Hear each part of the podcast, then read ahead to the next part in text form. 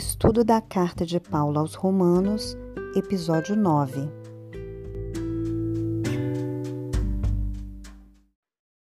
Bom, então, como eu comentei, rapidamente eu vou, em cinco minutinhos, resgatar o que nós vimos na semana passada.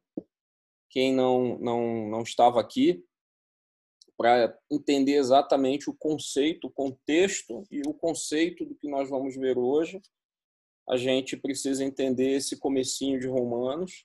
Né? Eu comentei bastante na semana passada, é, falei sobre, resgatei um pouco tudo que a Fábio já falou sobre o livro, sobre o contexto da carta.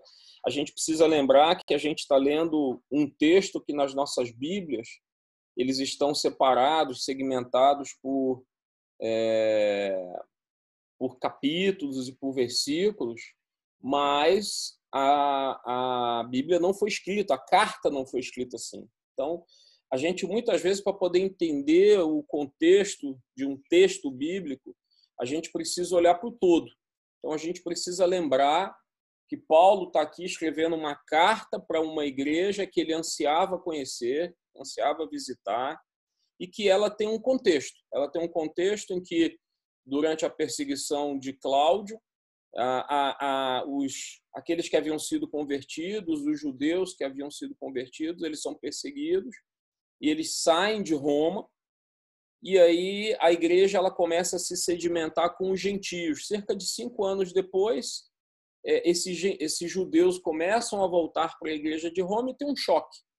Né? O choque ele acontece exatamente porque é, a cultura judaica ainda muito forte ela vai bater de frente com essa doutrina que ela começa a se sedimentar a partir dos gentios e aí a gente viu, né, no capítulo, nos capítulos de 1 a 4, é, Paulo vai falar muito fortemente sobre essa necessidade da justificação pela fé. Ele vai falar exatamente nesse contexto é, de que não há mais gentio, de que não há mais judeu. É, ele vai é, voltar a alguns temas que são é, bem importantes na carta como um todo, né? O, a, a, temática da carta, eu falei semana passada, ela está aqui no capítulo 1, versos 16 e 17, que diz assim: Pois não me envergonho do evangelho, porque é poder de Deus para a salvação de todo aquele que crê, primeiro do judeu e também do grego, visto que a justiça de Deus se revela no evangelho de fé em fé, como está escrito. E aí Paulo vai fazer toda essa construção exatamente para falar dessa manifestação da graça, eh, de diminuir esse papel da lei que em alguma medida era super exaltada pelo judeu. O judeu ele inicia esse apego à lei lá com as tábuas de Moisés, com, as, com os dez mandamentos, transforma esses dez mandamentos em 613 leis, e começa a assumir que essas leis elas são o princípio da daquilo que Jesus depois quando vem vai vai criticar, vai lutar contra, vai apontar, sendo exatamente o contexto da religiosidade que Jesus tanto vai vai falar nos evangelhos, né? Então a gente entendeu logo esse contexto todo é, e aí nesse contexto, nesse pano de fundo, a gente chega no capítulo 5. Então, o capítulo 5 ele, ele é iniciado é, com Paulo dizendo assim, de novo, lembrando que na carta original não era dividido em capítulos. Então, ele vem fazendo todo arrazoado, finaliza o 4, é, falando no capítulo 25, o qual foi entregue por causa de nossas transgressões e ressuscitou, ressuscitou por causa da nossa justificação. E aí ele começa o 5 dizendo: Justificados, pois, ou seja, mediante a fé, temos paz em Deus por meio do nosso Senhor. E aí nós vimos, é, eu, eu me foquei na, na semana passada em detalhar aquilo que eu, eu consegui extrair de mais importante, que são os efeitos dessa justificação. A justificação ela é, é este ato e que Jesus na cruz, ele nos torna justos. Né? A justificação é exatamente esse ato em que é, nós é, somos tornados justos porque como em vários textos nós vimos, inclusive aqui no capítulo 3, ele vai dizer que todos nós estávamos mortos. Né? Todos nós precisávamos é, desta justificação porque a nossa condição era de morte. A nossa condição era de separação em relação a Deus. E aí o que, o que Jesus faz na cruz por nós é nos tornar justos. Né? É, tornar justos, a, a, palavra aqui ela significa esse ato de inocentar, esse ato de declarar e tratar alguém como justos. Por isso que o que a gente acabou de cantar tem tudo a ver com esse texto, tem tudo a ver com essa com essa construção que Paulo vem falando. Ele ele aqui ele ele vai crescendo nessa nessa construção é, é, que a gente no texto muitas vezes a gente não percebe o um teor ou um grau até de, de emoção, é, de exaltação, ele vai falar de júbilo, ele vai falar da gente glorificar exatamente esse ato, porque ele vem tentando descrever essa transição, como é, é importante, como é, é profundo o que Jesus fez por nós na cruz. Pegou a, a, a, o ser humano que estava morto, afastado, separado dele por causa do pecado original,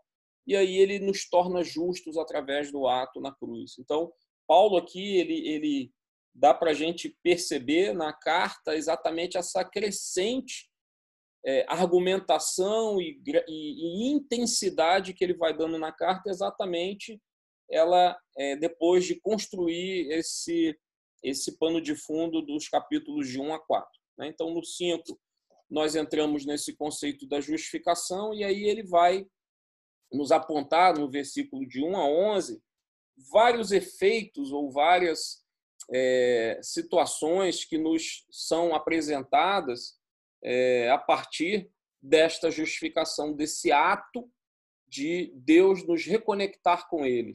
Né? Ele começa no versículo 1, aí rapidamente eu vou só citar os pontos que eu os sete pontos que eu apresentei na semana passada, né, só para a gente resgatar aqui. O primeiro efeito dessa justificação está exatamente no versículo 1, que ele vai dizer que é, é, ele começa explicando, dizendo que justificados, pois, mediante a fé, temos paz com Deus. Então, esse é o primeiro efeito dessa justificação. A justificação, o ato de Jesus morrer por nós, ele nos reconecta com Deus, porque ao sermos, é, ao, ao, ao, ao estarmos na condição de pecador, a palavra vai dizer que nós estávamos, nós éramos inimigos de Deus. Então, ao, no ato de Jesus nos tornar justos, o efeito da justificação, o primeiro deles, é que nós somos reconciliados com Deus. O segundo efeito desta justificação é, é o que está no versículo 2. Ele vai dizer que nós passamos a ter acesso pela fé, porque ele vai dizer que a salvação ela é mediante a fé. Então, pela fé, nós passamos a ter acesso à graça de Deus. Né? Então, é, a sequência aqui, por intermédio de quem obtivemos igualmente acesso pela fé a esta graça. Então, esse foi o segundo efeito que nós vimos na semana passada. O terceiro efeito, ele vai estar um pouquinho mais à frente, e aí só só um parêntese, eu falei um pouquinho e falei pouquinho mesmo porque no capítulo a partir do capítulo 6, 7 a gente vai falar um pouco mais da graça. E a gente vai entender um pouco mais esse conceito que para a gente às vezes é tão abstrato e a gente usa a palavra graça muitas vezes para designar alguma coisa que não tem valor ou que não custou nada, e é exatamente o contrário é, esse, esse conceito, ele vai dizer que aquilo que não nos custou nada é exatamente aquilo que Deus tem de mais precioso, que é a graça dele para conosco, que foi entregar o seu filho, a vida do seu filho em nosso favor. Então, eu falei um pouquinho sobre esse entendimento de que sobre todos nós recai a graça comum, esse entendimento da teologia de que tudo aquilo que nos é, é benesse, a chuva, é, os frutos, a beleza, a música, a paisagem, tudo aquilo que o Filho de Deus, o salvo, e aquele que não se declarou ainda salvo, não declarou Jesus como Senhor, usufrui dessa mesma graça. Então, a graça ela manifesta essa glória de Deus, manifesta exatamente é, a bondade de Deus, que, como eu li no versículo de Mateus 5, 45, diz que aquele que faz nascer o sol sobre os bons e os maus e faz chover sobre justos e injustos. Exatamente esse entendimento de que a graça de Deus alcança a todos e, particularmente, aqueles que, pela fé, aceitam essa, essa graça salvífica, a graça salvadora, passa a ter essa conexão especial com o Senhor, porque o reconhece como Senhor e Salvador. Então, falamos um pouquinho disso na semana passada. É, o terceiro efeito, exatamente que a gente está no versículo 2, né, que nós passamos a nos gloriarmos na esperança da glória de Deus, ou seja, nós nos alegrarmos, tem essa, essa conotação, gloriar significa alegrar-se, exatamente na esperança da manifestação de Deus. O que todos nós esperamos, como redimidos, como aqueles que foram alcançados por, pela, pelo sacrifício de Jesus, é que ele volte para implantar definitivamente o seu reino, para nos resgatar. Então, essa é a esperança que alimenta a nossa vida diariamente, a expectativa de que nós vamos passar a eternidade com Ele. Então, ele diz que um dos efeitos dessa justificação, do Senhor ter nos tornado justos, é que nós passaremos a ter a eternidade com Ele vivemos nessa condição de quem se alegra na esperança. Então, todo dia a gente tem que acordar e agradecer a Deus porque Ele alimenta em nós diariamente a esperança de que a glória dele vai ser manifesta. O quarto efeito é que nós devemos nos gloriar nas tribulações. E aqui, de novo, o termo é alegrar-se realmente nas, na, nas tribulações.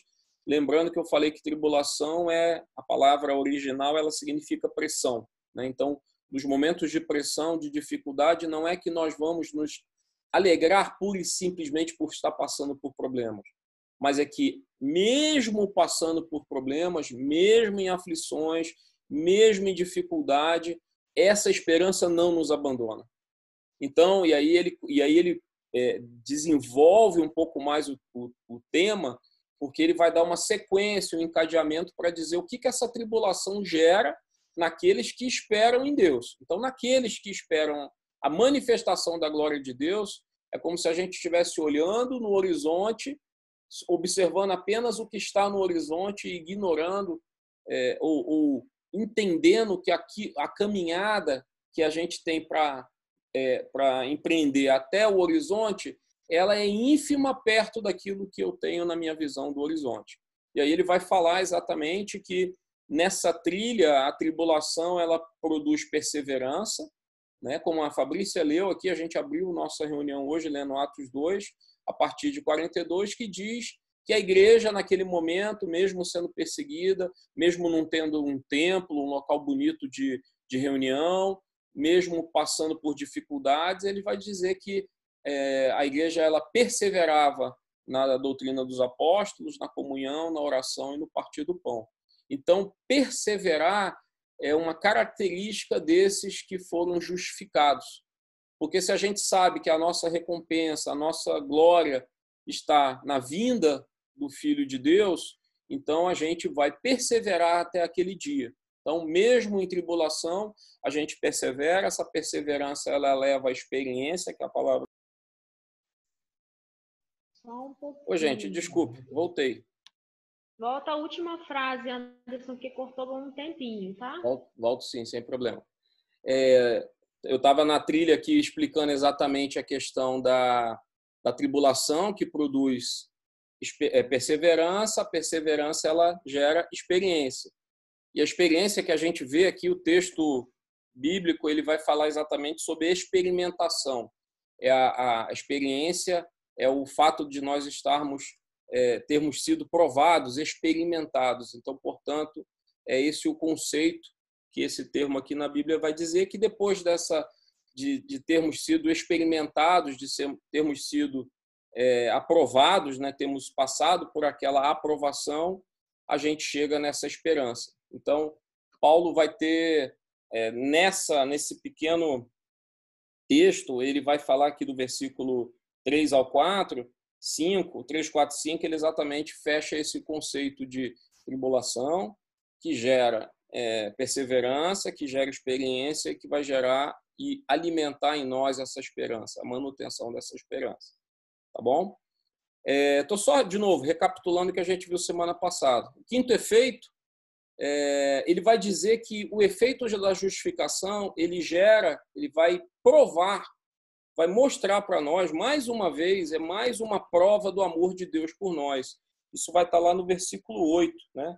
Ele diz assim: Mas Deus prova o seu próprio amor para conosco no fato de ter Cristo morrido por nós, sendo nós ainda pecadores. Então, mais uma vez, mais um texto, mais uma fala que vai referendar esse entendimento que é, o amor de Deus ele leva Jesus à morte na cruz por nós e que isso é mais uma prova do amor dele. Né? Então, ele prova que sim, na justificação, mais uma vez, o seu amor. O sexto efeito é que ele diz que nós seremos salvos da ira. Né? É, e aí está no versículo de 9 a 10. Logo, muito mais agora, sendo justificados pelo seu sangue, seremos por ele salvos da ira. Existe uma série de é, interpretações a respeito desse texto, inclusive para alguns é, pré-tribulacionistas usam esse texto para dizer que a ira aqui seria o, o, a tribulação do que Apocalipse vai falar. Particularmente, eu entendo, dentro do contexto da carta, que aqui está falando desse conceito que está lá, que vem desde o capítulo 3, que diz que a ira de Deus sobre o pecado é a morte. Então, o que Paulo está falando aqui, que a justificação, ela nos livra da morte, nos livra dessa ira da condenação, que é a morte é, é eterna, esse afastamento eterno de Deus. E, por fim, ele diz que outro efeito é exatamente que a gente se alegra em Deus, versículo 11, né? que, que essa, essa justificação, esse ato de Jesus ter nos tornado justos, é, a gente deve se alegrar, a gente deve glorificar a Deus, a gente deve se gloriar em Deus exatamente por causa disso. Então, entendido esse contexto da primeira parte do capítulo 5, a gente chega hoje na segunda parte, que começa no verso 12. E aí eu quero, eu quero fazer uma leitura. É, semana passada, inclusive, eu acabei não lendo né, o, o vers, os versículos de 1 a 11, mas é, eu não vou entrar aqui num, num, num, detalhamento que eu acho que não é, não é tão importante agora, mas Paulo usa alguns recursos literários na escrita desse, desse capítulo como um todo e a partir do verso 12 principalmente. Eu quero ler, eu vou ler ele com vocês na versão na NVT. É uma versão que talvez das que eu, que eu li, eu acho que é a que é, traduziu numa, numa linguagem a mais coloquial, sem fugir do conceito que Paulo aqui tem é, o cuidado de explicar, porque essa parte, a, partir do capítulo 5, ele fecha aqui, é, fundamentos de dois princípios extremamente importantes para a nossa vida. Paulo aqui ele está fazendo uma construção a respeito de justificação e aí ele, agora ele vai usar o exemplo, ele vai fazer um paralelo entre Adão e Jesus e aqui ele vai fundamentar dois desses princípios bíblicos que são é, o pecado e a salvação. Então eu quero ler nessa versão, queria que vocês prestassem atenção é, porque a leitura ela é uma leitura recorrente, ele vai e volta, enfim, tem alguns cruzamentos é, nesse texto, mas eu queria que vocês prestassem atenção na versão que eu vou ler aqui, e aí depois a gente continua. Diz assim, Romanos capítulo 5, a partir do versículo 12. Nós vamos hoje fechar então do 12 ao 21. Eu estou na NVT. Quando Adão pecou, o pecado entrou no mundo e com ele a morte, que se estendeu a todos, porque todos pecaram. É fato que as pessoas pecaram antes que a lei fosse concedida, mas, porque ela não existia, seus pecados não foram levados em conta. Mesmo assim, do tempo de Adão até o de Moisés, todos morreram, incluindo os que não desobedeceram a uma ordem explícita de Deus, como Adão desobedeceu. Na verdade, Adão é um símbolo ou um tipo, uma representação daquele que ainda haveria de vir. Mas há um, uma grande diferença entre o pecado de Adão e a dádiva de Deus, ou o dom, dependendo da versão. Pois o pecado de um único homem trouxe morte para muitos. Ainda maior, porém, é a graça de Deus e sua dádiva que veio sobre muitos por meio de um único homem, Jesus Cristo. E o resultado da dádiva de Deus é bem diferente do resultado do pecado de um único homem. Pois enquanto o pecado de Adão levou à condenação, a dádiva de Deus nos possibilita ser declarados justos diante dele, apesar de nossos muitos pecados. A morte reinou sobre muitos por meio do pecado de um único homem. Ainda maior, porém, é a graça de Deus e a sua dádiva de justiça. E todos que a recebem reinarão em vida por meio de um único homem, Jesus Cristo. É verdade que um só pecado de Adão trouxe condenação a todos, mas um só ato de justiça de Cristo removeu a culpa e trouxe vida a todos. Por causa da desobediência a Deus de uma só pessoa, muitos se tornaram pecadores. Mas, por causa da obediência de uma só pessoa a Deus, muitos serão declarados justos. A lei foi concedida para que todos percebessem a gravidade do pecado, mas à medida que o pecado aumentou e a graça se tornou ainda maior, portanto, perdão. Mas à medida que o pecado aumentou, a graça se tornou ainda maior. Portanto, assim como o pecado reinou sobre todos e os levou à morte, agora reina a graça e nos declara justos diante de Deus e resulta na vida eterna por meio de Jesus Cristo, nosso Senhor. Esse texto ele é, ele é extremamente importante porque o que nós encontramos aqui é exatamente é, um, um, um detalhamento, inclusive Paulo vai falar no capítulo 3, é, versículo 23, que todos pecaram e carecem da glória de Deus. A gente passou por esse texto. É, só que é interessante que quando Paulo fala isso lá no capítulo 3, ele não diz, ele não explica por que todos pecaram, onde todos pecaram, de que forma que todos pecaram. E parece que fica uma informação solta. Né? 3,23 ele, ele, ele, ele começa no 21, ele vai falar: sem lei se manifestou a justiça, é, a justiça de Deus mediante a fé em Jesus Cristo para todos, sobre todos os que creem. Porque não há distinção. Todos pecaram e carecem da glória de Deus. E aí, aqui no capítulo 5, neste texto, Paulo vai dizer onde, de onde veio o pecado. Porque a pergunta natural, quem lê um texto desse do capítulo 3, é dizer assim: tá bom, pecamos onde? Onde eu pequei? Onde aconteceu o pecado? Como é que esse pecado me alcançou? Já que ele está dizendo aqui com muita clareza que todos pecaram, sem exceção. Aí aqui ele começa a explicar, e aí ele vai dar nome ao a origem do pecado, e a origem do pecado chama-se Adão.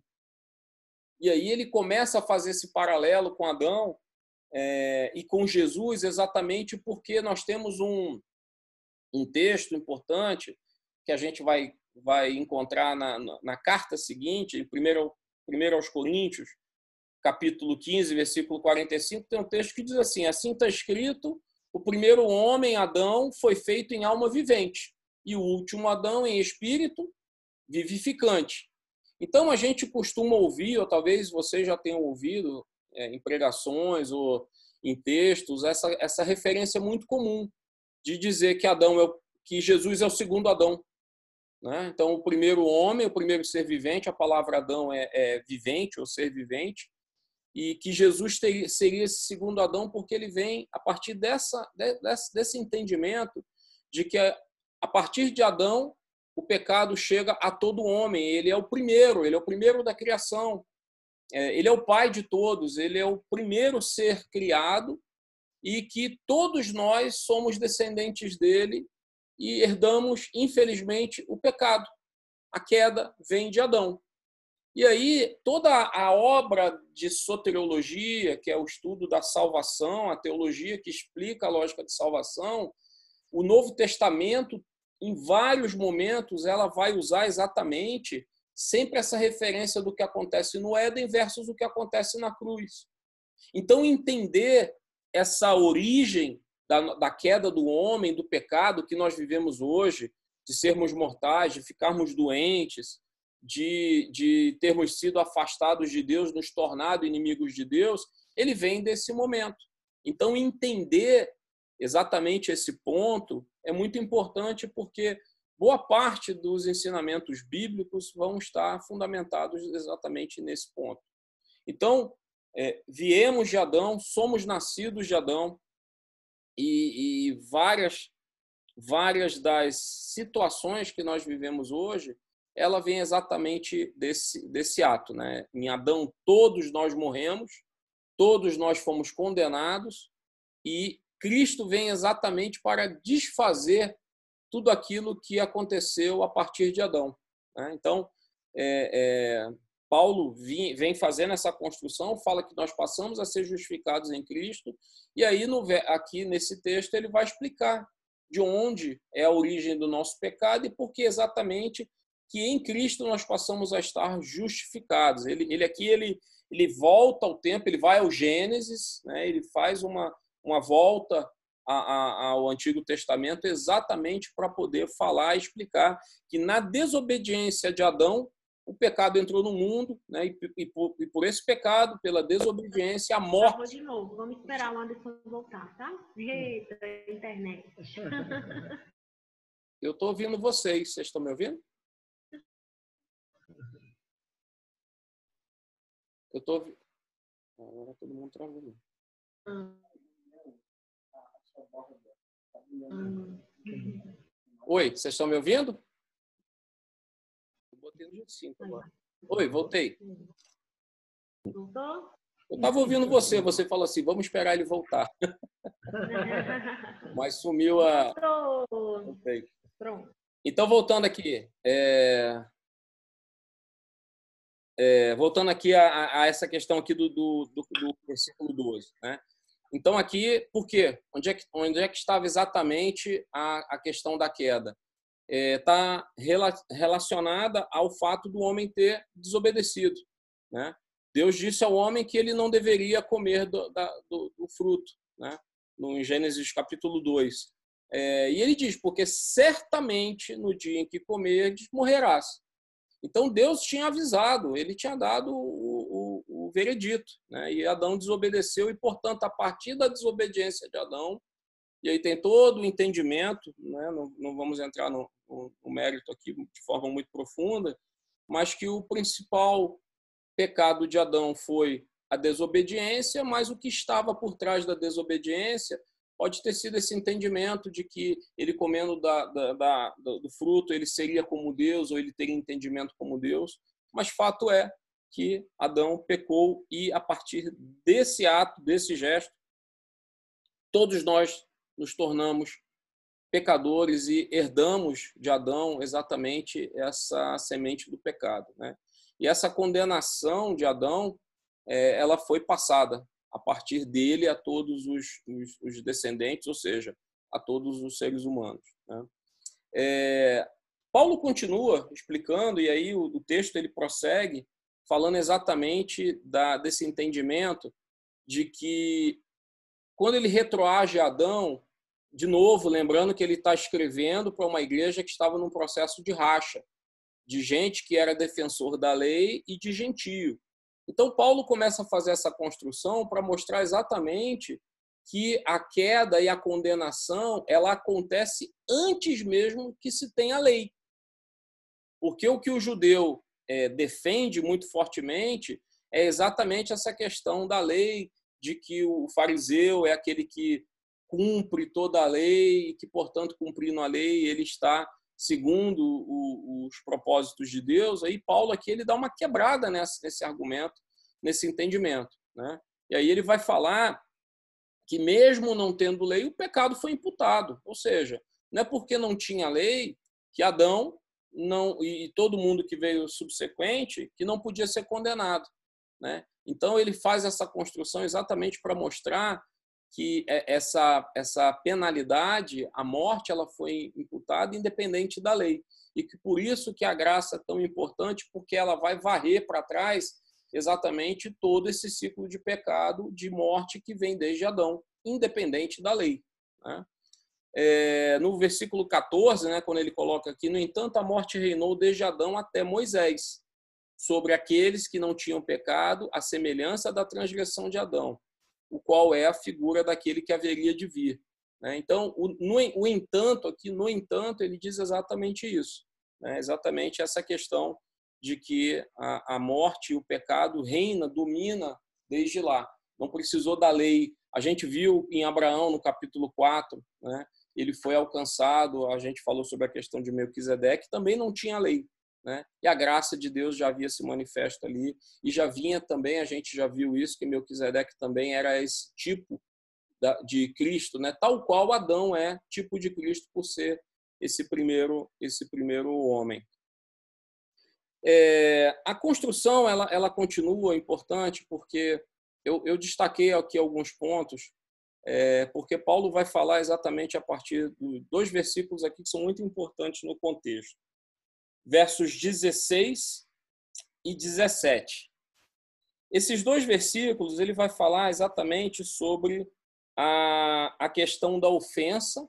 Né? Ele vai dizer que a, a, a ofensa é, é, de um só, por meio de um só, trouxe a morte. E que no, no 16 anterior ele está dizendo que a graça vinda por um só, ele nos traz a vida. E ele começa a fazer esse contraponto do que Adão fez e, e das consequências e o que Jesus fez e das consequências. É interessante porque isso vai é, mostrar exatamente a sequência, completar a sequência de justificação dos efeitos da justificação a gente entender os efeitos daquilo que Jesus fez por nós, e aqui Paulo vai detalhar comparando as consequências do pecado de Adão com o que Jesus veio fazer.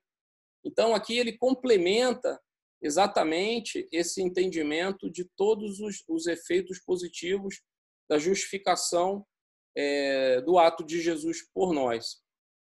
Um, um outro aspecto importante nesse, nesse texto, quando ele está comparando Adão com Jesus, ele vai falar principalmente de alguns aspectos da superioridade de Cristo sobre Adão. Né? Então, ele vai dizer que Jesus é aquele que virá, é aquele que vem ainda. Né? E aquele que virá para redimir o homem, é aquele que virá é, para tirar o pecado, é aquele que virá e fará com que esse pecado original ele seja resgatado, né? ele seja é, dado uma alternativa, uma possibilidade para aqueles que crerem, para aqueles que pela fé forem justificados. Porque ele reforça dizendo que o ato de Adão levou a todos à morte, mas a, o ato da justificação vai levar a muitos. Então, isso é importante porque isso aqui também quebra um conceito muito difundido por aí, que é o da universalização que tem gente que defende que em Cristo que todo mundo vai ser salvo. Paulo aqui ele usa, ele tem esse cuidado de dizer, olha, Adão levou a todos à morte. Todos morreram. Efésios Paulo vai falar que a nossa condição era que nós fomos encontrados mortos em nossos pecados e delitos. Mas em Cristo muitos seriam salvos, muitos seriam resgatados. Então existe uma diferença porque ele vai dizer que essa, esse ato de ser salvo ele é feito mediante a fé. Então, mediante a fé, nós somos reconciliados com Cristo. Em Cristo, é, reconciliados por Cristo em Deus. Né? Então, há uma diferença fundamental aqui nessa fala que quebra um pouco essa, essa questão da, da universalidade, né? ou do universalismo. É, eu, quero, eu quero fazer aqui rapidamente para a gente é, poder marcar bem na nossa, na nossa cabeça, no nosso coração, o entendimento da diferença dessa condição que nós tínhamos em Adão e a condição que Jesus nos dá a partir do, da, do ato dele, a partir da justificação. Né? Tem uma, uma, uma sequência muito importante que Paulo vai fazendo na construção que eu quero destacar para vocês. Porque é esse entendimento que a gente precisa ter, exatamente é isso que o apóstolo está querendo demonstrar para a gente no entendimento da diferença da nossa natureza adâmica versus a nossa natureza em Cristo daqueles que são justificados. Né? O primeiro ponto é, nessa comparação é que tanto Adão quanto Jesus nascem de um ato miraculoso e sobrenatural. Então isso é importante porque de novo, como o Coríntios vai dizendo que existe um é o primeiro Adão, o outro é o segundo Adão, mas esse segundo Adão ele fez alguma coisa que precisava resgatar o que o primeiro Adão fez.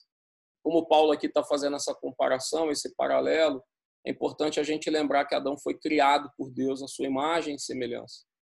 Então, isso significa, nesse primeiro ponto, de que a criação, né, a, a, a, criação de Adão foi um ato sobrenatural e a vinda de Jesus também foi um ato sobrenatural. Jesus veio da semente da mulher.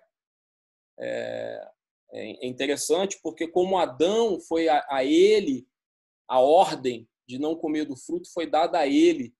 Né? É, quem já, já esteve com a gente aqui em conversas de casais lembra que a gente chama muita atenção disso, né? O pessoal costuma dizer, não, mas quem comeu a fruta foi Eva, mas a ordem foi dada a Adão. Deus mandou a, e deu a ordem a ele, né? E aí, portanto, a ele está sendo cobrado a desobediência, né? A ele foi dado uma série de, de situações de consequências, a mulher também, mas Deus está cobrando dele. Então, essa, essa, esse início miraculoso, né, que Adão é criado do pó da terra, a ele é dado uma ordem, ele descumpre, e a gente, quando olha para Jesus, Jesus também vem dessa, da semente da mulher, porque a semente do homem tem pecado. Porque foi ele, Adão, quem pecou, foi ele quem, quem é, recebeu e desobedeceu a Deus. Então, Jesus nasce de um milagre, de um momento sobrenatural em que Maria, a, ela é dado é, de forma sobrenatural pelo Espírito Santo é, ter sido ter recebido Jesus. Né? Então aqui aqui foi a, a forma que Deus é, é, preparou para que a semente do pecado não chegasse em Jesus. Né? Ele veio exatamente da concepção do, do Espírito. É, o segundo ponto é que, assim como Adão foi criado perfeito, ele foi criado inocente, foi criado em alguma medida santa, Jesus também foi perfeito, foi inocente e foi santo. A palavra vai dizer que é, ele, ele não se contaminou, ele não foi encontrado pecado nele, é, é, nele não, não se encontrou imputação de pecado. Né? Então, ao contrário do primeiro Adão, Jesus ele foi até o fim sem pecado, ele foi perfeito até o fim, ele foi santo, e Adão começou assim, mas acabou sucumbindo ao pecado. Terceiro ponto de comparação é que tanto ao primeiro Adão foi dado que ele dominasse sobre a, raça humana, sobre a natureza, sobre os animais, e, e ele acabou perdendo esse domínio quando ele caiu. E Jesus também, ele, a ele é dado ser o cabeça da humanidade. É, nele foi colocada uma nova humanidade. A partir dele, toda a humanidade é, foi dada a ser redimida, ser justificada. Então, tanto Adão quanto a Jesus foi dado esse papel de cabeça da humanidade. Adão no início e Jesus dessa nova humanidade resgatada, justificada. É, ambos foram doadores da vida, né? O primeiro Adão ele deu vida a todos os descendentes, foi o primeiro homem. E Jesus ele passa a dar vida, vida eterna a todos aqueles que estão nele. Né? É, quando a gente fala do governo ainda, a gente entende que é, o domínio do mundo, isso vai estar lá em Gênesis 1, verso 26, foi dado a Adão. É, Deus deu a ordem a ele que ele dominasse os animais, que a toda espécie de animal ele, ele tivesse dado o nome, que ele governasse sobre a terra. e ele acabou perdendo isso e Jesus resgata isso na cruz, né? quando ele ressuscita, a ele é dado todo o poder é dado ao Senhor, né? Ele é Senhor de tudo. A gente vê isso lá em Atos 10, 36. Um sexto ponto, é, esse é muito interessante, porque a ambos foi dado uma noiva. Deus preparou uma noiva é, para Adão, o fez dormir e tirou da sua costela Eva, né, enquanto eles não coabitaram, era noiva. Né, e aí Deus apresenta Eva para Adão, é, e a Bíblia vai dizer que Jesus, depois da morte, de ter o seu lado também traspassado, ressuscitado, ele está esperando um encontro com a noiva também. Né. Então eu achei interessante esse paralelo de que é, ambos, né, Deus em alguma forma ele usou essa figura do casamento, essa figura da união para mostrar exatamente que a Adão no início da humanidade ele recebeu Eva para iniciar a humanidade e Jesus está esperando a sua noiva para reiniciar uma nova humanidade, reiniciar um novo contexto de terra, de mundo, é, de um mundo que não vai mais saber o que é dor, não vai saber mais o que é tristeza, não vai saber mais o que é, é pecado, né? uma noiva sem mácula, sem ruga, é, para viver eternamente com ele, uma noiva irrepreensível. Ambos passaram por um teste, tiveram um teste e Adão sucumbiu a esse teste. Adão foi dito que não comesse da árvore e ele caiu, né? Ordenou Deus ao homem que ele poderia comer de todas as frutas, todas as árvores do jardim, mas uma específica ele não podia comer e exatamente nesse teste Adão caiu. E nós temos Jesus iniciando seu ministério, sendo levado ao deserto para ser tentado, e nesse teste Jesus passou. Então, é, as diferenças, é, Paulo vai fazendo uma construção para nos mostrar que Adão não é igual a Jesus. Ele vai dizer exatamente isso, dizendo que é, aquilo que Jesus fez foi muito superior ao que a Adão foi dado ser feito. Né? E aqui a gente encontra um, um ponto é, é, divergente, né? Um é reprovado no teste, o outro é aprovado nesse mesmo teste. Um fracassa naquele teste, o outro obtém uma vitória fantástica e ele vai até o final sem ter sido maculado. Né? Um desobedece, o outro vai até o fim. A Bíblia vai dizer lá em Filipenses que ele foi obediente até a morte, morte de cruz. Então, as diferenças entre Adão e o segundo Adão, elas são gigantescas, elas são enormes e Paulo está resgatando isso aqui. E por fim ele vai dizer que, é, perdão, tem um penúltimo item que o primeiro Adão ele experimentou o juízo de Deus por ter desobedecido, ele foi levado à morte e o seu corpo voltou ao pó, né? E o segundo Adão não, ele foi levado à glória, foi levado à direita do Pai. Né? Então, ele não viu corrupção, ele, ele ressuscitou e, portanto, é, ele venceu essa etapa também. O primeiro Adão trouxe sobre a humanidade maldição, ele trouxe a morte, ele trouxe é, a degeneração do homem, e o segundo Adão, ele trouxe restauração. Né? As ações do primeiro Adão trouxeram é, derramamento de sangue sobre o mundo. Né? É, e o sangue do segundo Adão trouxe resgate e salvação para o homem. Né? Então, o que, o que Paulo vai construindo aqui nesse, nesse texto é exatamente esse entendimento de que, mesmo que nós estejamos ligados ao primeiro Adão por causa da nossa natureza, é, porque ele é o cabeça do início de toda a raça humana, é, chegou a nós através, através do, da queda de Adão, do pecado de Adão, é, essa condição de nós estarmos separados de Deus e termos nos tornado inimigos dele. Mas em Cristo, segundo Adão, é, que a sua a sua condição é a de que nós nos pega da morte e nos leva para a vida, né? Nós passamos da condição para a morte e vamos à vida, como dizem Colossenses.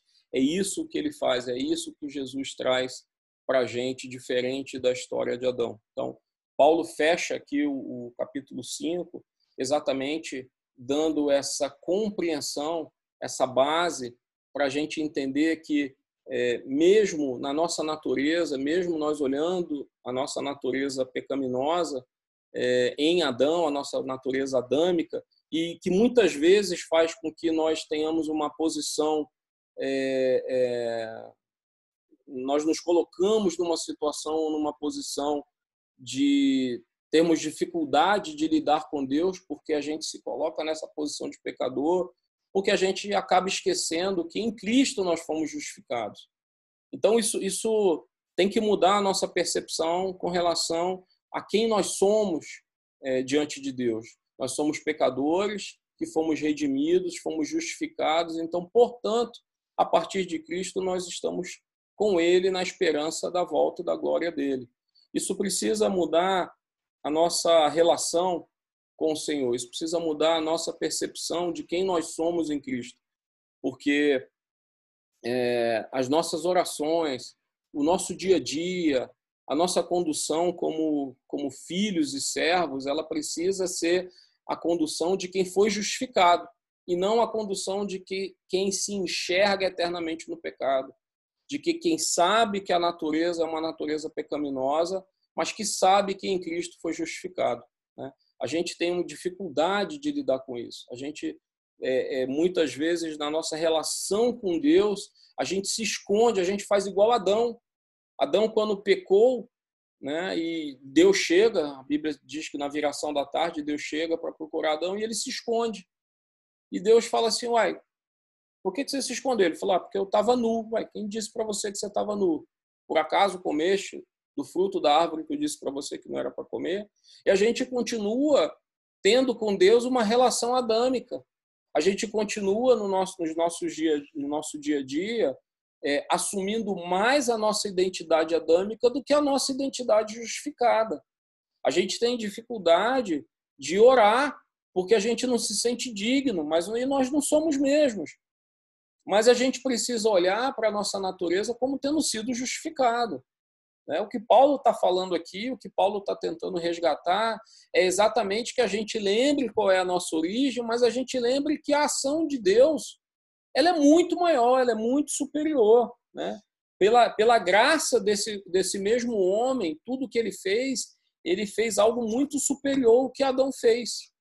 É, Paulo aqui está tentando desconstruir também uma, um ensinamento é, nefasto para as nossas vidas, que é do, o dualismo. Já falei isso algumas vezes. É, algumas, algumas é, crenças e alguns ensinamentos colocam Deus e o diabo como se fossem concorrentes, o mal e o bem como se fossem parelhos, é, a ação de Adão e de Jesus como se fosse a mesma. Paulo está desconstruindo isso aqui.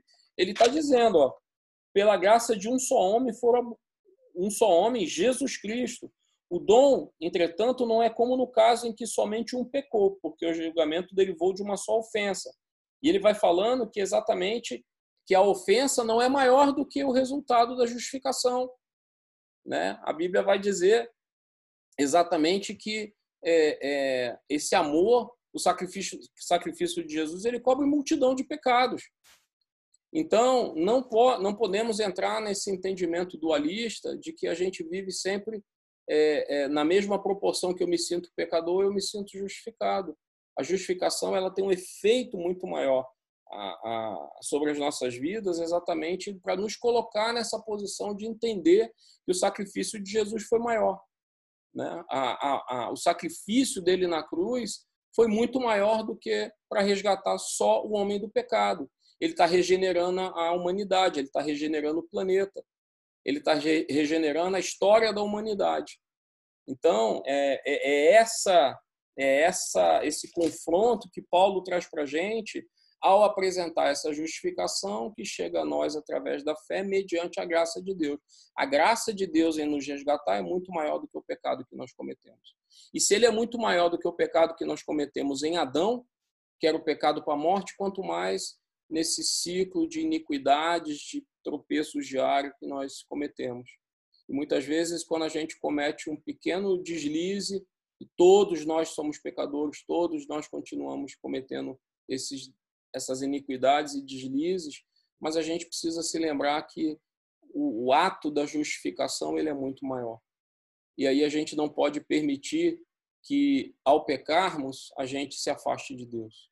A gente precisa internalizar isso. A mensagem é, para mim, que fica desse texto, desse, dessa aplicação do conceito de justiça e da justificação, é que o ato de Jesus ele foi imensamente maior do que o ato de pecado de Adão.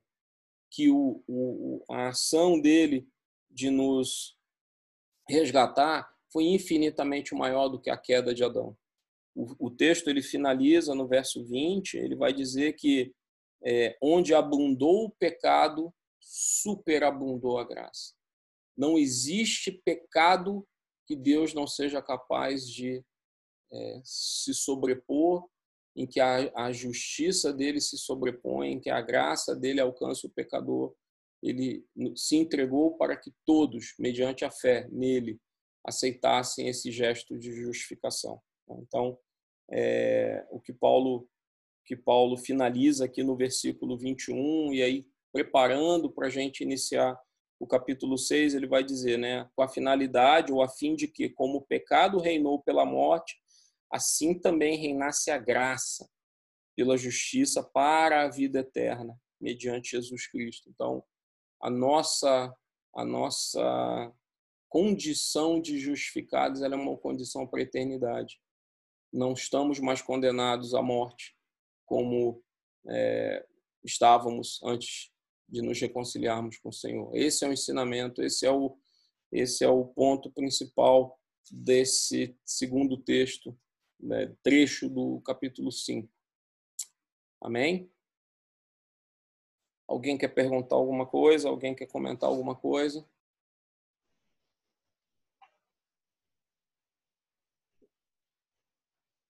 Diga, Fábio. Eu queria é, duas coisas que eu anotei aqui é, durante a sua fala que eu acho que é importante a gente resgatar. Primeiro, é, em relação à, à, condição de pecado, né? A gente falou no glossário, até o Marcão deu essa dica para a gente da gente resgatar o conceito de pecado no singular e os pecados, pecados. né? Então, aqui nesse trecho, Paulo está explicando exatamente o que é o pecado no singular, sua origem, e fazendo um contraponto com o capítulo 1, que nós é, falamos tanto e lemos lá sobre a condição humana, ou seja, o reflexo desse pecado no singular, ele está listado em, em atitudes, sentimentos, intenções de coração no capítulo 1, né, que mostra essa condição dos pecados, né, da deterioração ou degeneração do ser. E lembrando um pouco do que a gente já estudou sobre a criação, é, a gente não pode esquecer daquela parte de Gênesis que fala, né? Façamos, que é um tempo contínuo, o homem, né, o ser humano, a nossa imagem conforme a nossa semelhança. Então, a imagem, que é Cristo, foi criado antes de nós para que nós fôssemos feitos de acordo com a semelhança dessa imagem, né? Que é a imagem do Deus invisível, que é o próprio Jesus. É, então, existe todo um processo aí da criação de Deus ter o propósito de ter uma humanidade como Jesus. E aí ele cria Adão, Adão dá essa pisada de bola, sai do roteiro, é, escolhe outro caminho, mas Deus, na sua infinita sabedoria, já sabendo disso, já tinha preparado antes mesmo da criação todo o processo da cruz. Uhum. E essa, essa verdade, ela tem que estar na nossa mente, porque o nosso modelo não é Adão, o nosso modelo é Cristo. Né? Nós fomos feitos conforme a sua imagem e semelhança. Então, Jesus, o Deus encarnado, foi criado antes de todas as coisas, como a gente já leu em Colossenses, tem até o hino, né, que a gente gosta muito. E ele é a nossa referência. Então, assim, o meu agir diário, essa, esse entendimento de que nós somos justificados, é, é um ajuste, ou seja, nós fomos trazidos de uma condição né, toda torta, errada por causa do pecado, nós estamos sendo ajustados à imagem e semelhança que era o plano principal, sempre foi o plano A, não existe plano B, né? É, e isso deve ser uma verdade constante nas nossas ações. Então, no meu dia a dia, eu tenho que viver isso. Com esse entendimento de que nós fomos justificados, que a graça nos preenche, que o Espírito Santo está em nós para nos fazer mais parecidos com Cristo Jesus. E aí, é, toda a palavra ela vai iluminando o meu ser para eu poder enxergar aqueles pontos que são reflexos né, desse pecado original. Paulo lista ali muito bem como espelho. Olha, essa atitude sua aqui está mais para Adão do que para Cristo. Então vamos trocando né, as atitudes, os hábitos. Esse é o processo de santificação, como a Denise cantou na música no início, né? Uhum. Era aí. Marcão.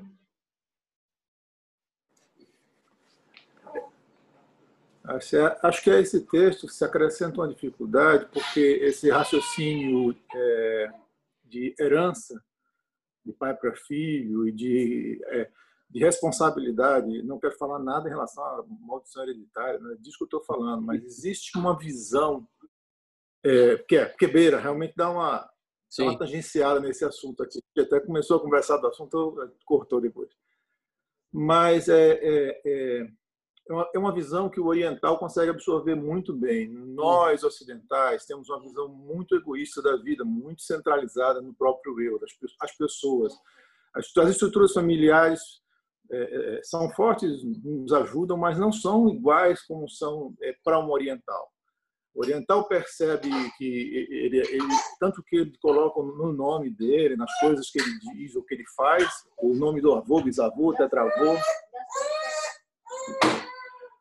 o nome do avô, bisavô, trisavô. Então ele ele é, tem essa noção de que o que ele fez, a terra que ele, que ele conquistou, as coisas que eles fizeram e, e, às vezes honra e desonra sai andando dentro da, da estrutura familiar, ela vai andando e tal. Essas coisas ficam mais fáceis para serem entendidas a Bíblia, a Bíblia é, foi escrita dentro do contexto oriental, né? Tanto que a gente uhum. já estudou, acabou de estudar um texto paralelo, que foi aquele texto de Melquisedeque, que diz que quando é, é, Abraão foi dar a, a, a, o dízimo, dízimo, e a oferta para Melquisedeque, levou, aliás, levou, é, levou o dízimo para Melquisedeque, o Arão estava nos lombos dele. Esse é o termo que, a, que os, é, como, é considerado entre os, os rabinos é como se eh, todas as pessoas, eh, os meus filhos, meus netos, estão nos meus lombos.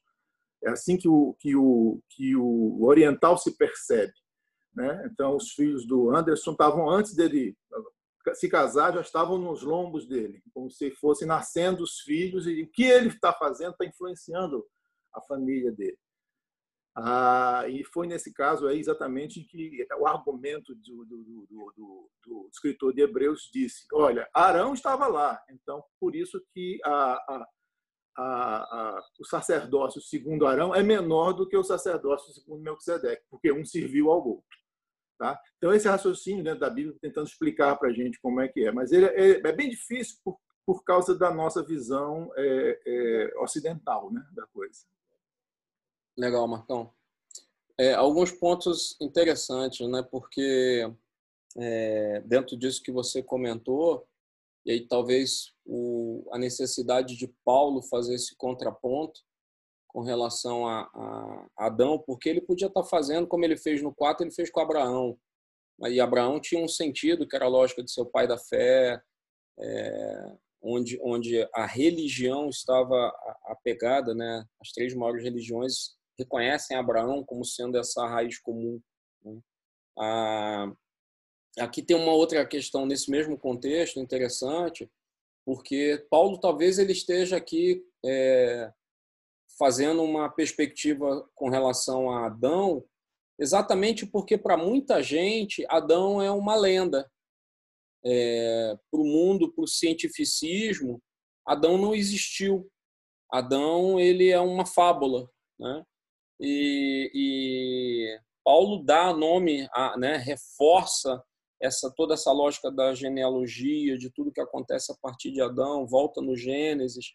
É, ele vai em Apocalipse, ele vai lá em Apocalipse é, 13, porque quando ele vai falar exatamente dessa questão de que é, Deus tem o controle de tudo na mão, é, a vinda de Jesus não é um plano B, como a Fábio comentou agora há pouco. Né? Quando ele vai dizer, lá em Apocalipse 3, por exemplo, que, é, é, e ele falando desses que morreram antes entre Adão e Moisés, porque ele vai dizer que tem um livro da vida que, do Cordeiro que foi morto desde a fundação do mundo. Então, a, a, vinda de Jesus e todo esse plano, ela é, ele é plano A desde o início. Não existe plano B, é cumprimento do propósito de Deus. Se tem desde a fundação do mundo o livro do Cordeiro, é porque estava especificado que esse Cordeiro viria né? e teria o plano da salvação, da redenção, da justificação, e, portanto, aqueles que acreditassem nele pela fé teriam um nome livro exatamente nesse ato do Cordeiro, de que é aquele que se entrega. Né? Então, tem uma, uma, uma, como o Marco comentou, essa, essa correlação, de novo, a gente é, precisa olhar para o contexto da palavra, do contexto da carta, entender para quem que Paulo está tá escrevendo, exatamente porque essas referências são super importantes. Quem mais? É, não sei, aí fechando somente a ideia. Então, é, a herança que a gente tem em Jesus é, foi colocada por, por Jesus por nós, ele é o primogênito e nós somos os próximos irmãos. Né? Essa, é, é, é esse o raciocínio que está sendo colocado. Né? Nós vamos, estamos recebendo o que é dele agora, tudo que é proveniente, que espiritualmente nós necessitamos. Não há absolutamente nada que a gente receba fora dessa realidade de que somos agora pertencentes à natureza de Deus, do jeito que Ele queria que fosse. Legal. É, esse o nosso o nosso DNA pecaminoso ele foi trocado em Cristo na cruz. Fantástico.